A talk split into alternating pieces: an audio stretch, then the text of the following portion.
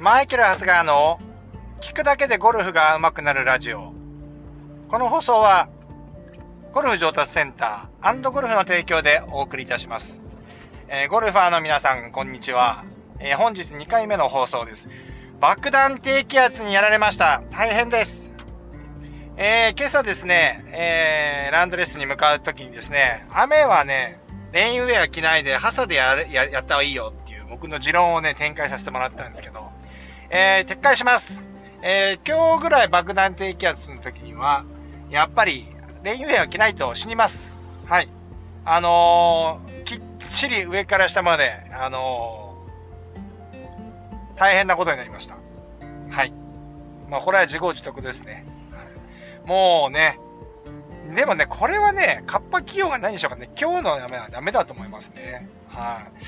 風、雨風、もう横からですからね。もうか、あの、傘は横からの雨には弱いですからね。当たり前の話ですけど、えー、皆さん気をつけましょうということですね。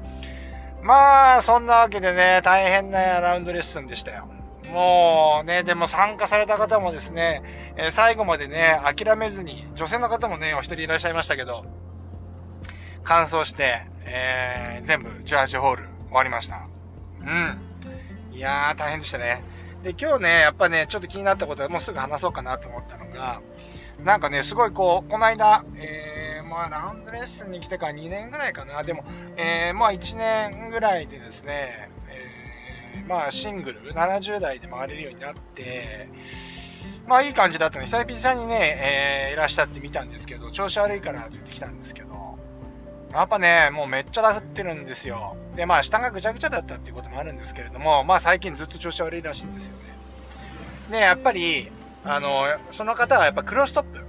うん、クロストップになってしまうんで、要はあのバックスイングのトップの位置にいた時にですね、このシャフトがですね、えー、スクエアの状態よりも、ちょっとこう、自分の体寄りに入ってるんですね。クロストップになって。えー、わからない方はですね、ゴルフクロストップで調べていただければ、あの、写真が出てくると思いますので、確認していただきたいんですけれども、まあ、この形になってたんですよね。で、このクロストップになるとどうなるかというと、ダウンスイングでクラブが寝てしまって、えー、寝すぎてしまって、あのリリース、なおかつリリースポイントが速くなるので、ダフりながら開くっていう、これ最悪な、あミスになるんですよね。で、プロとかですね、え、トップアマチュア、上級者がですね、最も嫌うミスなわけですよ。クラブがインパクトで寝てしまうっていうとこですよね。もう絶対ダメなんですね。まあ、その方が今そういう状態になってたので、調子を悪くしてたっていうのはすぐ分かったんですけれども、このクロストップになる理由っていうのは、一つじゃないよっていうお話をしたいなと思ったんですけど、一般的に、えー、クロストップに、悩んでる方っていうのは、フライングエルボーって言って、バックスイングでトップに上がった時に右肘の向きがですね、上を向いてしまって、クラブシャフトがすごくこう、自分の体の内側の方を向いてしまうというのが、一般的なそのクロストップの原因ですよね。大体クロストップで悩まれてる方は、すごくそういうところを意識されてると思います。ですからそういう方は右肘に例えばグローブであったりとかタオルを挟んで練習をしたりしてるとは思うんですけれどもこれだけじゃないんですよね。えー、この右肘の肘のポジションが腕のポジションが正しくても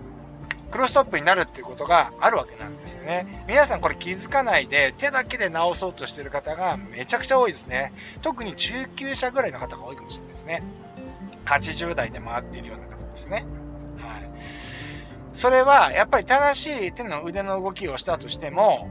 要はね、体が回りすぎてると、要はスクエアのトップからも、あの、要は大きく上がってしまうので、えー、結果的にクロストップになってしまうという動きですよね。だから、単純に言うとバックスイングで体の回しすぎですよね。はい。これに注意してもらいたいなというなんですよね。まあ当然ね、フライングエルボーで肘が浮いてしまってクロストップになってる方はそれを直してもらいたいんですけれども、肘が下向いてるのにクロストップになってしまっている方っていうのは、この可能性がめちゃくちゃ高いんで、まあそういう視点でまずスイングを見直していただければなと思うんですよ。はい。まあ、あのー、下半身と上半身のね、ここの捻転差っていうのは45度ぐらいしか作れないので、要はここが回りすぎてる、ねじれすぎてるっていうことはまず考えられないんですよね。じゃあどこが動きすぎてるかっていうと骨盤が回りすぎてる方。えー、こういう方がですね、肩がえー、体がバックスイングで回りすぎてしまっているっていうことですね。はい。なので、そういう方は、下半身で少し体のあの骨盤の回転を抑えたバックスイングですね。まあこれは感覚的にはめちゃくちゃちょっと体の時にはきつく、きつい感じがするので、えー、やりにくい動きかもしれないんですけれども、まずそこを練習して、そこを意識していただくと、まあ、クロストップは治るようになって、えー、クリーンにボールを打てるようになるんではないかなというふうに思います。はい。まあ今日はですね、もう取って出しで今日のラウンドレッスンに気づいたことをですね、もうすぐ、えー、シェアさせていただきました。